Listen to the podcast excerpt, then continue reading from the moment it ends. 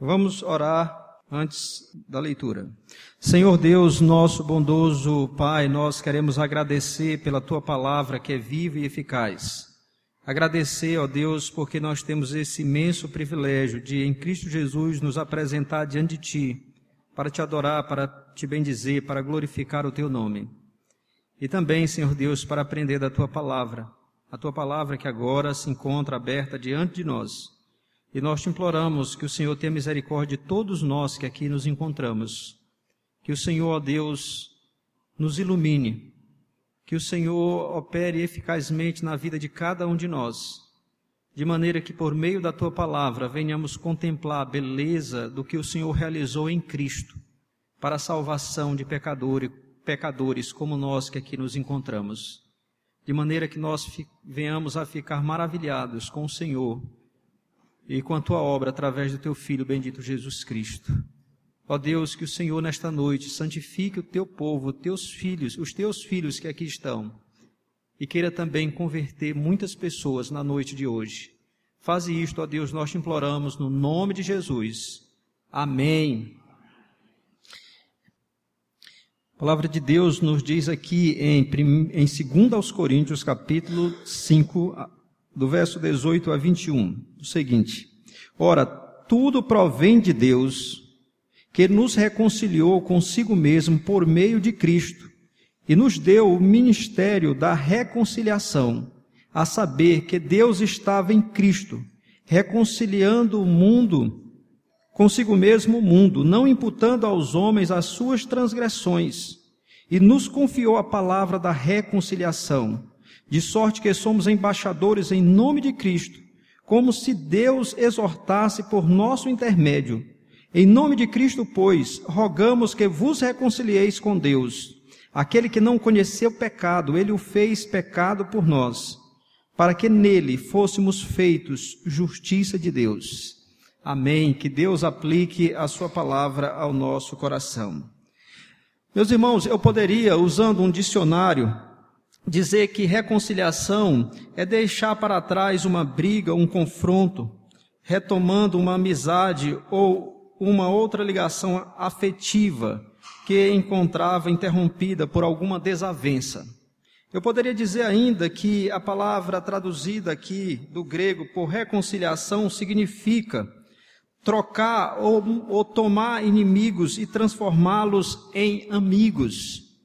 Mas na verdade, todos vocês sabem o que é reconciliação. Quem aqui nunca teve uma desavença com alguém e depois não se entendeu com esse alguém. Isso é muito comum, por exemplo, entre irmãos, quando somos crianças. Então nós brigamos com os nossos irmãos e passamos um período do dia zangado, à noite nós nos reconciliamos, vamos brincar juntos. Isso é comum também entre bons amigos, às vezes um desentendimento, e mas depois há uma reconciliação, uma retomada da amizade. E também isso é comum entre os casados, entre os casais, às vezes entram num desacordo por algum problema e mas depois se perdoam, se reconciliam. Então todos nós sabemos o que é reconciliação. E hoje eu quero falar sobre reconciliação, não sobre a reconciliação entre homens, entre seres humanos, entre irmãos, entre casais, mas a reconciliação entre Deus, o Deus Santíssimo, Santíssimo e pecadores. Então quero falar sobre essa reconciliação, sobre esse ministério de reconciliação. E nós então podemos dizer, como vocês bem sabem, que só pode existir reconciliação entre duas partes que outrora estava, uh, estavam brigadas, estavam em algum desentendimento. Reconciliação então significa reaproximar, retomar a amizade. E a pergunta é: uma vez que vamos falar sobre a reconciliação entre Deus e o homem, então quando a inimizade se interpôs ou se colocou entre Deus e o, e o homem? E a palavra de Deus, ela nos ensina isso. Lá em Gênesis, nós podemos ver ali no início da história como tudo aconteceu. Nós podemos ver isso claramente lá em Gênesis. A palavra de Deus vai nos dizer em Gênesis capítulo, capítulo 2 que Deus ele tinha comunhão com o homem. Ele cria o homem, cria a mulher e coloca os dois no jardim. E ali eles estão em comunhão com Deus, comunhão um, um com o outro, e vivendo em paz. E tudo está em perfeita harmonia. Mas o capítulo 3 de Gênesis nos conta algo terrível que aconteceu. O homem resolveu desobedecer ao Criador, desobedecer e querer viver de maneira independente de Deus. E quando o homem peca contra Deus, transgredindo a palavra de Deus, Deus havia dito: de todas as árvores do jardim você pode comer livremente, mas da árvore do conhecimento do bem e do mal você não pode comer, porque se você comer você vai morrer. Mas o homem resolveu desobedecer, agir em rebelião contra o seu Criador, de maneira que ele ficou então num estado de morte, num estado de condenação, num estado de miséria e num estado de inimizade, de modo, de modo que a Bíblia diz que a ira de Deus se manifesta do céu contra toda impiedade e perversão dos homens. A inimizade foi estabelecida. Agora Deus olha para a terra e não vê nenhum justo, nenhum sequer, nenhum que entenda, nenhum que busque a Deus. Todos se extraviaram, todos se fizeram inúteis, como diz a palavra de Deus. E agora a questão é: como a, o homem, agora pecador, injusto, pode ter comunhão com Deus justo, santo, que não tolera o pecado.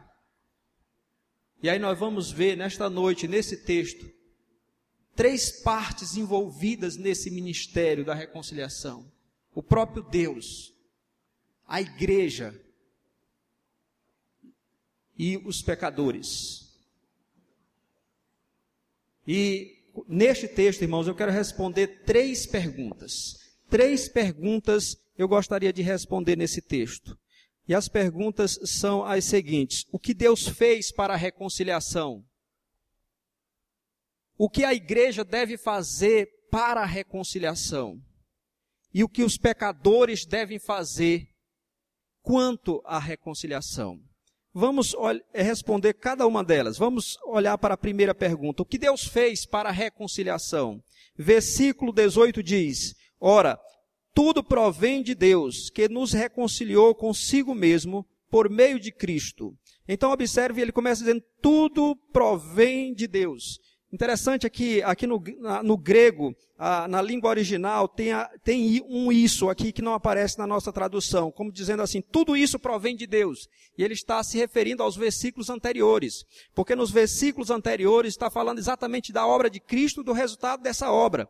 Vai nos mostrar que Cristo, por exemplo, versículo 14, pois o amor de Cristo nos constrange, julgando nós isto, um morreu por todos Logo todos morreram, e ele morreu por todos, para que os que vivem não vivam mais para si mesmos, mas para aquele que por eles morreu e ressuscitou. E no versículo 17 diz: E assim, se alguém está em Cristo, é nova criatura.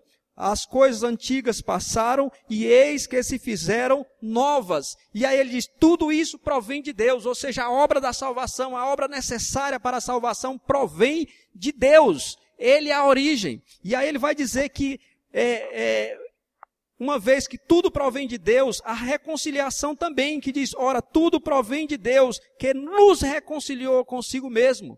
Então é muito interessante isso aqui, por quê, meus irmãos? Porque Deus é o autor da reconciliação. Mas se você olhar e refletir um pouco, você vai ver que Deus é o ofendido. Ele não cometeu ofensa. Geralmente, quando dois duas pessoas brigam, as duas se ofendem. Mas no caso de Deus, ele não ofendeu ninguém, foi só graça sobre o homem, só benefício. Mas o homem resolveu desobedecer, resolveu agir em rebelião contra Deus, desobedecendo a sua palavra. E ele que é o ofendido, ele que poderia muito bem ter feito com todos os seres humanos, inclusive conosco, ele poderia ter mandado todo mundo para o inferno, como ele fez com os anjos que pecaram. A Bíblia diz que aos anjos que pecaram, Deus os reservou para a condenação eterna. Mas aos seres humanos, mesmo sendo ofendido, ele vai providenciar redenção, ele vai providenciar tudo para a reconciliação. Ele é o autor da reconciliação. É Ele quem toma iniciativa, é Ele quem faz toda a obra necessária. E Ele faz toda a obra necessária por meio de alguém, de um agente, que é o seu Filho bendito Jesus Cristo. Porque a Bíblia diz assim, no versículo 18: Ora, tudo provém de Deus que nos reconciliou consigo mesmo por meio de Cristo. No versículo ainda, versículo 19 diz assim: a saber que Deus estava em Cristo reconciliando o mundo consigo mesmo. Então, quando Cristo vem a esse mundo, o eterno Filho de Deus assume a natureza humana para viver uma vida perfeita de obediência a Deus, para se oferecer em sacrifício perfeito e eficaz na cruz, para que a justiça de Cristo, de Deus fosse satisfeita. Tudo isso é o próprio Deus agindo por meio do Filho e no Filho, como Jesus disse, o Pai está em mim e eu estou no Pai. Ele está agindo para que haja reconciliação, para que pecadores miseráveis, para, peca, para que pecadores indignos, para que pecadores realmente injustos, como eu e vocês, pudessem, por meio de Cristo, ser reconciliado com Deus. Então é o próprio Deus que está fazendo, o ofendido indo em busca de quem o ofendeu. E Cristo é esse agente da reconciliação. Foi por meio de Cristo. É por isso que Ele é o único Salvador. É por isso que Ele é o único Redentor, porque só Ele foi aquele por meio de quem Deus veio realizar a obra necessária para que o pecado fosse removido, para que a justiça divina fosse plenamente satisfeita e assim pecadores pudessem ser aceitos por Deus. E agora nós podemos ver ainda nesse texto a metodologia. Ele faz por meio de um agente. Ele é o autor, Deus é o autor da reconciliação. Ele faz isso por meio de Cristo. Mas como ele faz isso? Qual é a maneira? Qual é o método? A metodologia? E aí nós podemos ver que a metodologia é a seguinte. Vejam o versículo 19 que diz assim: a saber que Deus estava em Cristo, reconciliando o mundo consigo o mundo, não imputando aos homens as suas transgressões. Ele diz que Deus fez isso por meio de Cristo, não imputando aos homens as suas transgressões. A palavra imputar significa considerar como sendo de alguém significa é, acreditar ou colocar na conta de alguém. E o que ele está dizendo é que quando Deus envia o seu Filho bendito Jesus Cristo para salvar pecadores, ele faz isso, a, a, ele reconcilia o mundo consigo mesmo, não imputando, ou seja, não considerando os nossos pecados como sendo nossos, não colocando os nossos pecados na nossa conta. Mas se os pecados não são, se os nossos pecados não são colocados no, na nossa conta, deve ser colocado na conta de alguém. E na conta de quem os nossos pecados foram colocados? Na conta de quem os pecados do povo de Deus foram colocados? Versículo 21 nos responde, que diz assim: Aquele que não conheceu o pecado é Jesus Cristo. A Bíblia fala claramente em muitos lugares que ele não conheceu o pecado, que ele era sem pecado. Nós até lemos um texto que diz que nenhum dolo, nenhum engano, nenhuma falsidade foi encontrada na sua boca. Ele era santíssimo, ele é santíssimo, perfeitíssimo. Então aquele que não conheceu o pecado, o texto diz, ele ele o fez, ou seja, Deus o fez pecado por nós, para que nele fôssemos feitos justiça de Deus. Então o que ele está dizendo aqui é que, embora Jesus Cristo fosse santo, sem pecado, justo, perfeito, o Senhor Deus considerou como sendo dele, colocou na conta dele todos os pecados do seu povo. E por isso, na cruz do Calvário, ele, ele foi punido, ele foi castigado. É por isso que o texto que nós lemos diz que Deus fez cair sobre ele a iniquidade de todos nós, que o castigo que nos traz a paz estava sobre ele, que pelas nossas transgressões ele foi moído. É isso, a cruz é isso. É a justiça de Deus sendo executada, sendo eh, punindo os nossos pecados, não em nós mesmos, mas na pessoa bendita, santa e justa do nosso redentor, o Senhor Jesus Cristo. Isso é a cruz. É Deus, é, Deus tratando o seu filho como um réu, embora ele fosse justo. É Deus tratando o, o Jesus Cristo, que é santo, como se ele fosse pecador. É tratando Jesus Cristo, que é inocente, que é inculpável, como alguém que é culpado. Por quê? Porque as nossas culpas, os nossos pecados, as nossas iniquidades, as nossas transgressões estavam sobre ele. Foi esse método. Deus pegar no, os nossos pecados e colocar sobre Cristo. Imputar a Cristo. Mas vejam que o texto ainda diz assim: que aquele que não conheceu o pecado, ele o fez pecado por nós, para que nele, ou seja, para que unidos a Cristo, para que estando em Cristo, nós fôssemos feitos justiça de Deus. Ou seja, para que estando nós unidos pela fé em Cristo, nós fôssemos considerados justos, a justiça de Cristo fosse colocada em nossa conta, a, perfei a, perfeição, a perfeita obra de Cristo fosse considerada como sendo nossa, para que assim os nossos pecados fossem perdoados e nós então fôssemos considerados justos diante de Deus. Então vejam que coisa maravilhosa. Alguém já disse na história que essa foi a troca maravilhosa. Os nossos pecados foram sobre Cristo, foram imputados a Cristo. E a justiça dele foi dada a nós, que nos unimos a ele pela fé.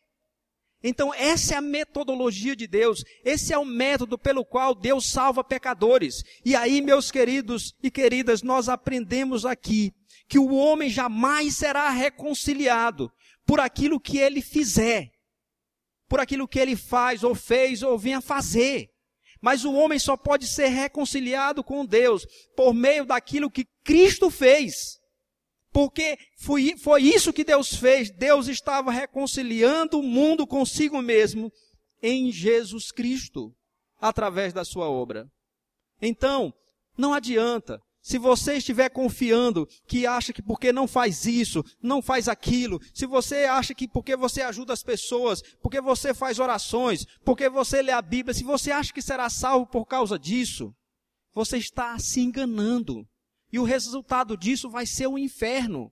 Porque nós, pecadores, não podemos fazer nada, absolutamente nada, para a reconciliação. Deus já fez tudo em Cristo Jesus.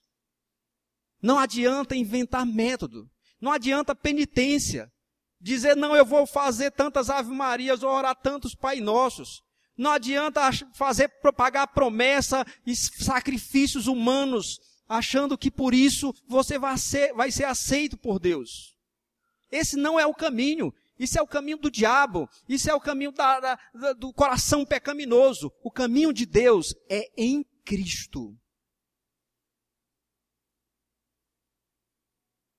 Ele colocou os nossos pecados em Cristo, sobre Cristo, e considerou Cristo como culpado. É por isso que a Bíblia diz: Ele o fez pecado por nós. Não em que algum momento Cristo fosse pecador, não em que por algum instante Cristo se tornou contaminado pelo pecado, mas ele foi considerado como. Ele assumiu a nossa culpa embora santíssimo e justíssimo, sempre e eternamente. Mas ali na cruz, ele foi considerado como culpado, como réu, como pecador, embora não sendo ele mesmo pecador, por causa dos nossos pecados. Para que quando nós, unidos a ele pela fé, pudéssemos ser considerados justos, embora sendo nós pecadores. Essa é a metodologia de Deus. E é isso que Paulo fala. Foi isso que Deus fez. Deus é o autor da reconciliação. Em Cristo ele reconcilia o mundo consigo mesmo. E mundo aqui significa pessoa de todos os povos, línguas e nações que creem no seu Filho bendito Jesus Cristo. E ele então é, coloca na conta desses que creem em Cristo a justiça, a obra perfeita do Senhor Jesus Cristo. Então, meus queridos, nós precisamos descansar em Cristo. E em Cristo somente. Porque, como diz a palavra no outro lugar, pois também Cristo morreu uma vez por todas pelos pecados, o justo pelos injustos, para nos conduzir a Deus. E ainda nos diz, porque se nós, quando inimigos, fomos reconciliados mediante a morte de seu filho, ou seja, pela morte de Cristo. Então você quer reconciliação com Deus? Você quer paz com Deus? Só é possível em Cristo. Não há outro. Debaixo do céu não há nenhum outro nome. Não há outro caminho, Ele é o único caminho, Ele é o único mediador, Ele é o Cordeiro de Deus que tira o pecado do mundo. É Ele e ninguém mais. Portanto, se você quer reconciliação com Deus, paz com Deus, vida eterna, arrependa-se dos seus pecados. Creia no Senhor Jesus Cristo e confie que aquela obra que Ele fez na cruz foi para a sua salvação. Porque é por meio dele e só por meio dele que somos reconciliados com Deus. Bem, irmãos, nós vimos aqui, nós respondemos a, a primeira pergunta: o que Deus fez para a reconciliação? E aí nós vimos que ele envia o seu filho e por meio do seu filho ele faz a obra necessária para que pecadores sejam reconciliados com ele. Agora a questão é: e quanto àqueles que já foram reconciliados, a igreja? Qual é o papel da igreja? O que a igreja deve fazer para a reconciliação? E aí nós podemos ver aqui, observem, meus queridos, no versículo 19 ainda que diz assim: A saber que Deus estava em Cristo reconciliando consigo o mundo, não imputando aos homens as suas transgressões, e nos confiou a palavra da reconciliação. Então observe aí que Paulo está dizendo que Deus confiou a nós. Ele fala aqui, ó, nos confiou. É claro, ele está falando primeiramente ah, como apóstolo, ele e seus colegas, os apóstolos, mas ele está de maneira secundária a todo o povo de Deus, a igreja de Deus, como representantes da igreja, ele está falando aqui, o apóstolo Paulo. Então, a, o ministério da reconciliação foi dado aos apóstolos em primeira mão e de maneira secundária a todo a, toda a igreja, ao povo de Deus, que tem o papel de exercer esse ministério da reconciliação. Então, Deus faz a obra necessária por meio de Cristo e dá o ministério da reconciliação para a igreja, o povo de Deus. E a pergunta é: como o povo de Deus ele realiza esse ministério? o ministério da reconciliação, como, como os apóstolos fizeram isso, como a igreja primitiva fez isso, como a igreja tem feito isso no decorrer de toda a história, como ela tem realizado esse ministério de reconciliação. E a resposta está no verso 20. Observem no verso 20. De sorte que somos embaixadores em nome de Cristo, como se Deus como se Deus exortasse por nosso intermédio. Agora, em nome de Cristo, pois, rogamos que vos reconcilieis com Deus. Em nome de Cristo, pois, rogamos que vos reconcilieis com Deus. Então veja que o ministério da reconciliação foi dado aos apóstolos, à igreja. E os apóstolos e a igreja fazem o quê? Pregam essa mensagem, anunciam e convidam os pecadores a se reconciliarem com Deus. Não é isso que Paulo está fazendo aqui? Ele diz: em nome de Cristo, pois, rogamos, pedimos que vocês se reconciliem com Deus. É isso que a igreja faz, é isso que a igreja tem feito, foi isso que os apóstolos fizeram no início, e de lá até o dia de hoje, até o dia de Cristo. O povo de Deus está pregando o evangelho, essa mensagem de reconciliação, mostrando o que Deus fez para salvar pecadores. E chamando os pecadores, aceitem essa mensagem, creiam nessa mensagem, arrependam-se dos seus pecados. É tarefa da igreja. É a missão da igreja nesse mundo. É a missão. É a responsabilidade que nós recebemos. É a missão, primeiramente, nossa, de pregadores, aqueles que são os pregadores, os ministros do Evangelho. Nós devemos clamar a plenos pulmões e anunciar esse evangelho, o evangelho da graça de Deus, ou seja, que o eterno Deus enviou o seu filho amado, que sendo Deus como Pai, apesar de ser Deus como Pai, se fez homem, se fez como um de nós, para morrer no nosso lugar, no lugar de pecadores que eram inimigos, para que esses inimigos se tornassem amigos. A igreja tem então essa responsabilidade. Tem essa missão nesse mundo. E é interessante, irmãos, observar a seriedade disso, porque vejam que o apóstolo, o apóstolo Paulo diz assim, ó, versículo 20, diz assim: De sorte que somos embaixadores em nome de Cristo, como se Deus exortasse por nosso intermédio. Esse como aqui não significa dizer, é como se fosse, mas não é. Não. Por exemplo, lá em Mateus, Mateus diz assim, que Jesus pregava como quem tinha autoridade, não como os como os escribas. Então veja que o como lá não está dizendo assim que Jesus parecia ter.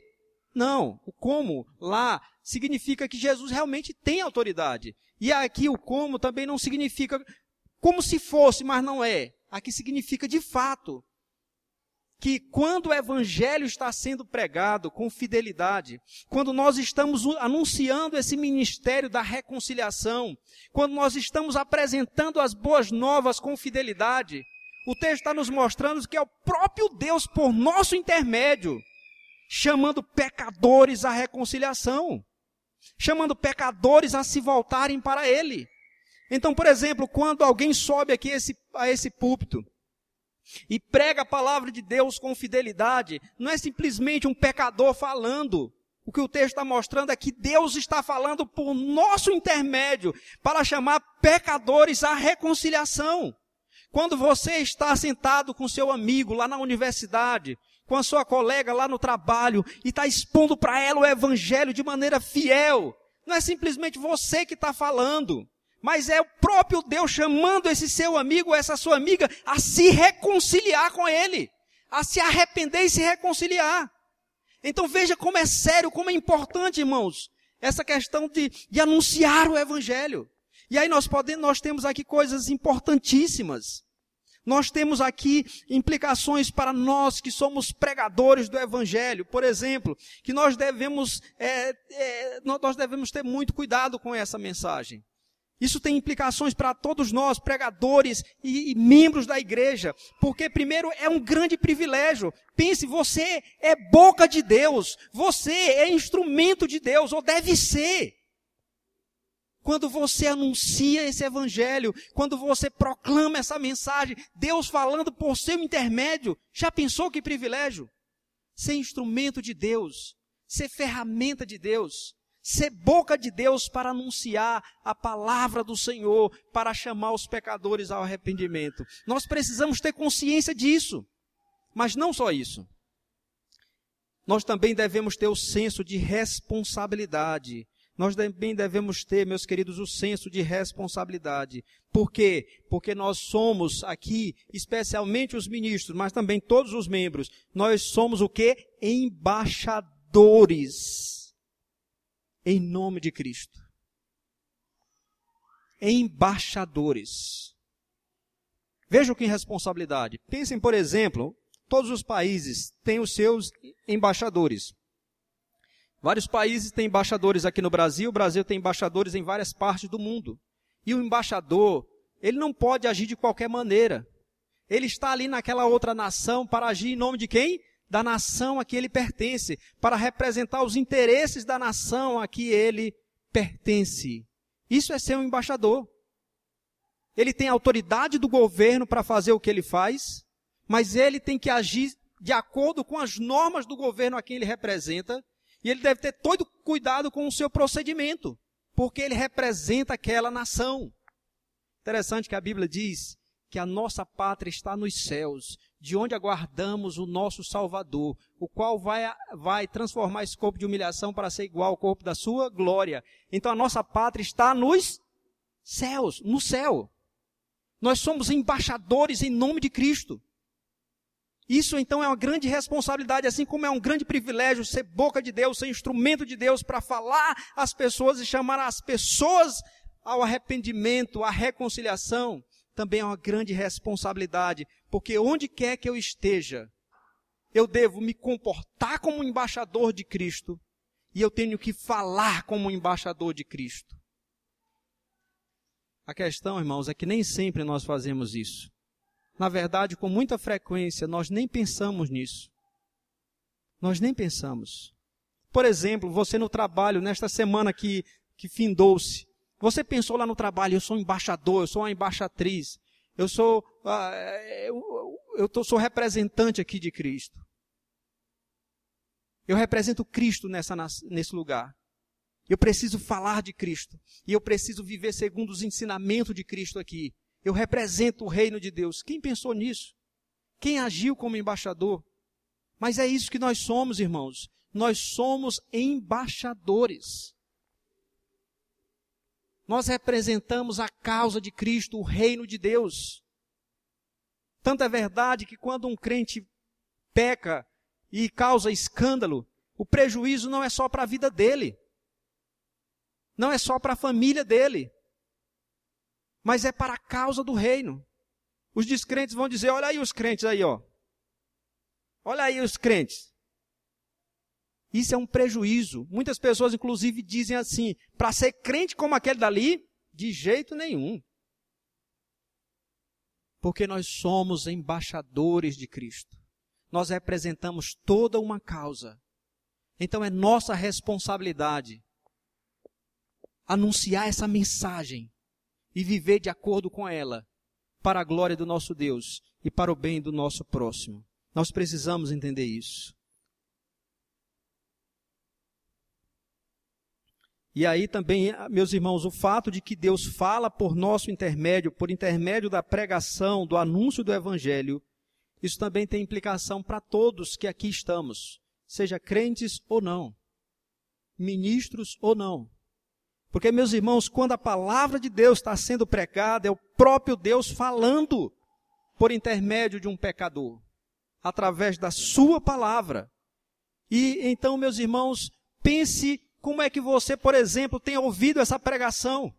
Como é que você tem ouvido as pregações da palavra de Deus?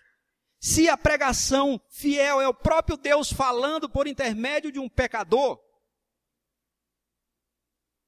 mas se você, por exemplo, sai a toda hora para beber água, para ir ao banheiro, se você durante a pregação está olhando o WhatsApp ou alguma rede social, se você está sendo indiferente para com a pregação, rejeitando, esnobando, ou alguma coisa nesse sentido, você não está desrespeitando apenas ao pregador, mas ao próprio Cristo e ao próprio Deus. Jesus falou isso, por exemplo, quando ele envia os apóstolos os doze, e depois quando envia aqueles outros, os setenta. Ele disse, aqueles, se não me receber, não receberem a vocês, eles não estão rejeitando apenas a vocês, mas estão rejeitando a mim e aquele que me enviou. Então a pregação, o anúncio do evangelho é algo sério. É algo para o qual nós devíamos nos preparar. E dizer, hoje eu vou ouvir a palavra de Deus, hoje eu vou ouvir a voz de Deus. Eu sei que é um pecador, um pecador falho, é alguém limitado que vai pregar. Mas se ele está pregando com fidelidade, é o próprio Deus que está falando. E eu preciso ter a reverência, o respeito. E eu preciso não só isso, eu preciso crer. E eu preciso obedecer. Porque é a palavra de Deus que está sendo pregada. É Deus que está falando. Veja que o texto diz aqui no verso 20: diz assim: de sorte que somos embaixadores em nome de Cristo, como se Deus exortasse por nosso intermédio.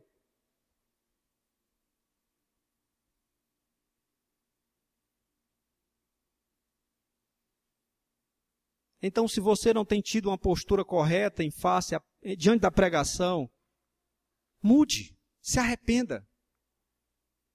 E ouça a pregação com respeito, com temor, com fé. Vejam, eu quero só mostrar um exemplo interessante aqui para vocês. Lá, lá, Paulo escrevendo aos Tessalonicenses, vejam, vejam como é importante a, a, maneira como nós ouvimos a pregação. No capítulo 2 de, de 1 Tessalonicenses, verso 13. 1 Tessalonicenses, verso 13, Paulo diz assim: ouçam.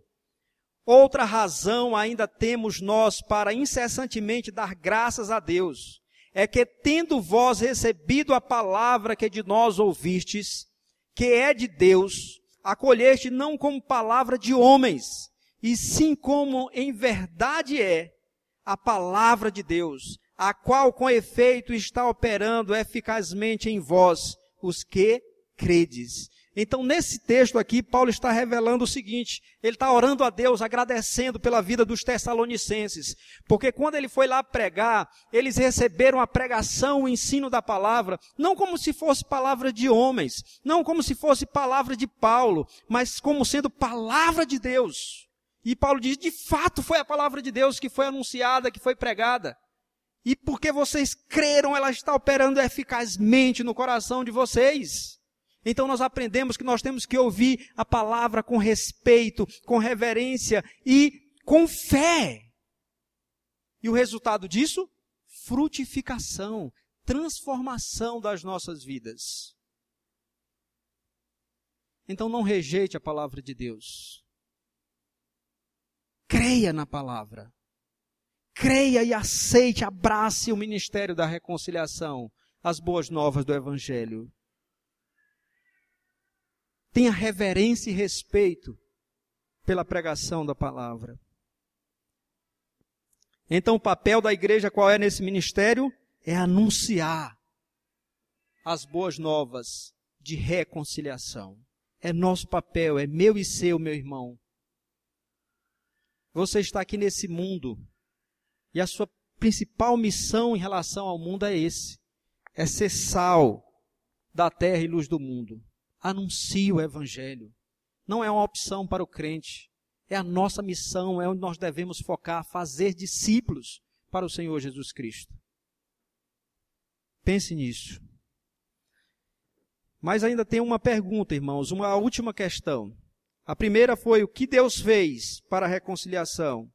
Nós já vimos isso o que a igreja deve fazer para ah, nesse ministério da reconciliação. E agora, o que os pecadores devem fazer quanto à reconciliação. E aí nós vamos para o verso 20 novamente, porque no verso 20 diz assim, no final do versículo: Em nome de Cristo, pois, rogamos que vos reconcilieis com Deus. Então, qual é a responsabilidade dos pecadores? Qual é o dever de cada um? É se reconciliar com Deus. O dever que a pregação, que o ministério da reconciliação impõe sobre cada pecador é que se reconcilie com Deus por meio da fé e do arrependimento. Essa é a responsabilidade. Esse é o dever de todo homem. Por exemplo, Paulo pregando aos atenienses, conforme registrado lá em Atos capítulo 17, ele vai dizer que Deus ordena a todos os homens em todos os lugares que se arrependam. É uma ordem divina. Não é uma sugestão. Mas é uma ordem que todos os pecadores se arrependam. E ele dá diz a razão lá, porque Deus estabeleceu um dia que vai julgar o mundo por meio de Cristo. Ou seja, o que ele está dizendo, ou você se arrepende agora, ou você vai se ver com Cristo lá no juízo final. Essa é a mensagem de Paulo. Essa é a mensagem da palavra de Deus. O que repousa sobre os pecadores é arrependam-se, creiam, se reconciliem com Deus. Essa é a mensagem do rei. E aí, irmãos, é interessante, eu queria que vocês observassem no versículo 20, no final do versículo, porque ele vai falar aos coríntios. Observem. Ele diz: Em nome de Cristo, pois, rogamos que vos reconcilieis com Deus. Ué, mas a igreja não já estava reconciliada? Ele não está falando para crentes, como é que ele está falando que os crentes devem se reconciliar com Deus? Então aqui nós aprendemos que a reconciliação, esse ministério, não é só para os descrentes, mas é para os crentes também. Porque, embora já reconciliados com Deus por meio de Cristo, embora tendo paz com, Deus por meio de Cristo, todos os dias nós pecamos. Todos os dias nós transgredimos as leis de Deus. E a solução não está em outro lugar senão em quem? Em Cristo. em Cristo. A solução não é penitência. A solução não é sacrifício humano. A solução não são obras externas. Mas a solução é olhar para a cruz. Aos crentes, a palavra de Deus diz assim: Filhinho, não pequeis. Se alguém pecar, nós temos advogado junto ao Pai, Jesus Cristo justo. E Ele é a propiciação pelos nossos pecados. Aos crentes, a palavra de Deus, o ministério da reconciliação diz: se confessarmos os nossos pecados, Ele é fiel e justo para nos perdoar os pecados e nos purificar de toda injustiça. Então, nós também precisamos desse ministério. Nós também necessitamos, porque, embora já justificados por Deus e reconciliados com Ele, todos os dias nós tropeçamos em alguma coisa. E nós precisamos da graça. Nós precisamos de Cristo, nós precisamos diariamente da cruz do nosso Redentor, porque só lá nós encontramos purificação de todos os nossos pecados. Só no sangue de Cristo, só na obra de Cristo. Mas vejam também que esse ministério ele tem um alcance amplo, porque o texto nos diz no versículo uh, no versículo 19, a saber que Deus estava em Cristo reconciliando consigo o mundo. E mundo aí, como eu já falei, significa pessoas de todos os povos, línguas e nações. Pessoas de todas as classes sociais. Portanto, esse ministério é dirigido também às pessoas que ainda não são crentes em Cristo Jesus. E a responsabilidade é da igreja de levar esse ministério adiante. Assim como os apóstolos, a igreja primitiva se espalharam pelo Império Romano e levaram esse ministério da reconciliação, anunciando às pessoas. E como Paulo disse, eu não quero saber de outra coisa senão de Cristo e esse crucificado. E eles anunciavam essa mensagem e chamavam os pecadores ao arrependimento, a se reconciliarem com Deus. E esse evangelho foi se espalhando pelo mundo, até chegar a nós aqui no Brasil e ele vai alcançar todos os povos, línguas e nações. E é missão nossa levar esse evangelho. É missão nossa levar esse evangelho. Então, se você ainda não é crente em Cristo Jesus, a ordem de Deus para você é arrependa-se. E nós, como agência missionária, como agência da reconciliação, nós rogamos a vocês, arrependam-se e creiam no Senhor Jesus Cristo. Creiam no Senhor Jesus Cristo, porque só nele há a salvação. Somente e tão somente nele há salvação. Eu queria ler, meus irmãos, para nós que somos crentes em Cristo Jesus, o que eu coloquei no, no, no boletim de hoje. Ah, o primeiro texto, o texto de Charles Spurgeon, que era um homem apaixonado pelas almas perdidas. Ele pregava essa mensagem da reconciliação. Ele diz assim: ouçam isso. Se os pecadores serão condenados, que eles o sejam, pelo menos passando por cima de nossos corpos. Se os pecadores hão de perecer, que eles o façam, pelo menos tendo os nossos braços a agarrar-lhes os joelhos implorando que fiquem. Se o inferno tem de ser cheio, que o seja pelo menos contra o vigor dos nossos esforços, e não permitamos que ninguém vá para lá ou para o inferno sem que tenhamos advertido e orado por ele, por essas pessoas. Isso mostra o esforço que nós devemos ter, irmãos, para levar essa mensagem da reconciliação. E a vocês que não são crentes, arrependam-se. Não rejeitem a graça de Deus. Não rejeitem o ministério da reconciliação anunciado nesta noite. Que tanto nós, crentes e descrentes, olhemos para um só lugar e todos nós sejamos então crentes em Cristo Jesus porque só nele há reconciliação. Só nele há graça, só nele há perdão, só nele há salvação. Ele é tudo em todos. A Ele seja a glória, hoje e sempre. Amém.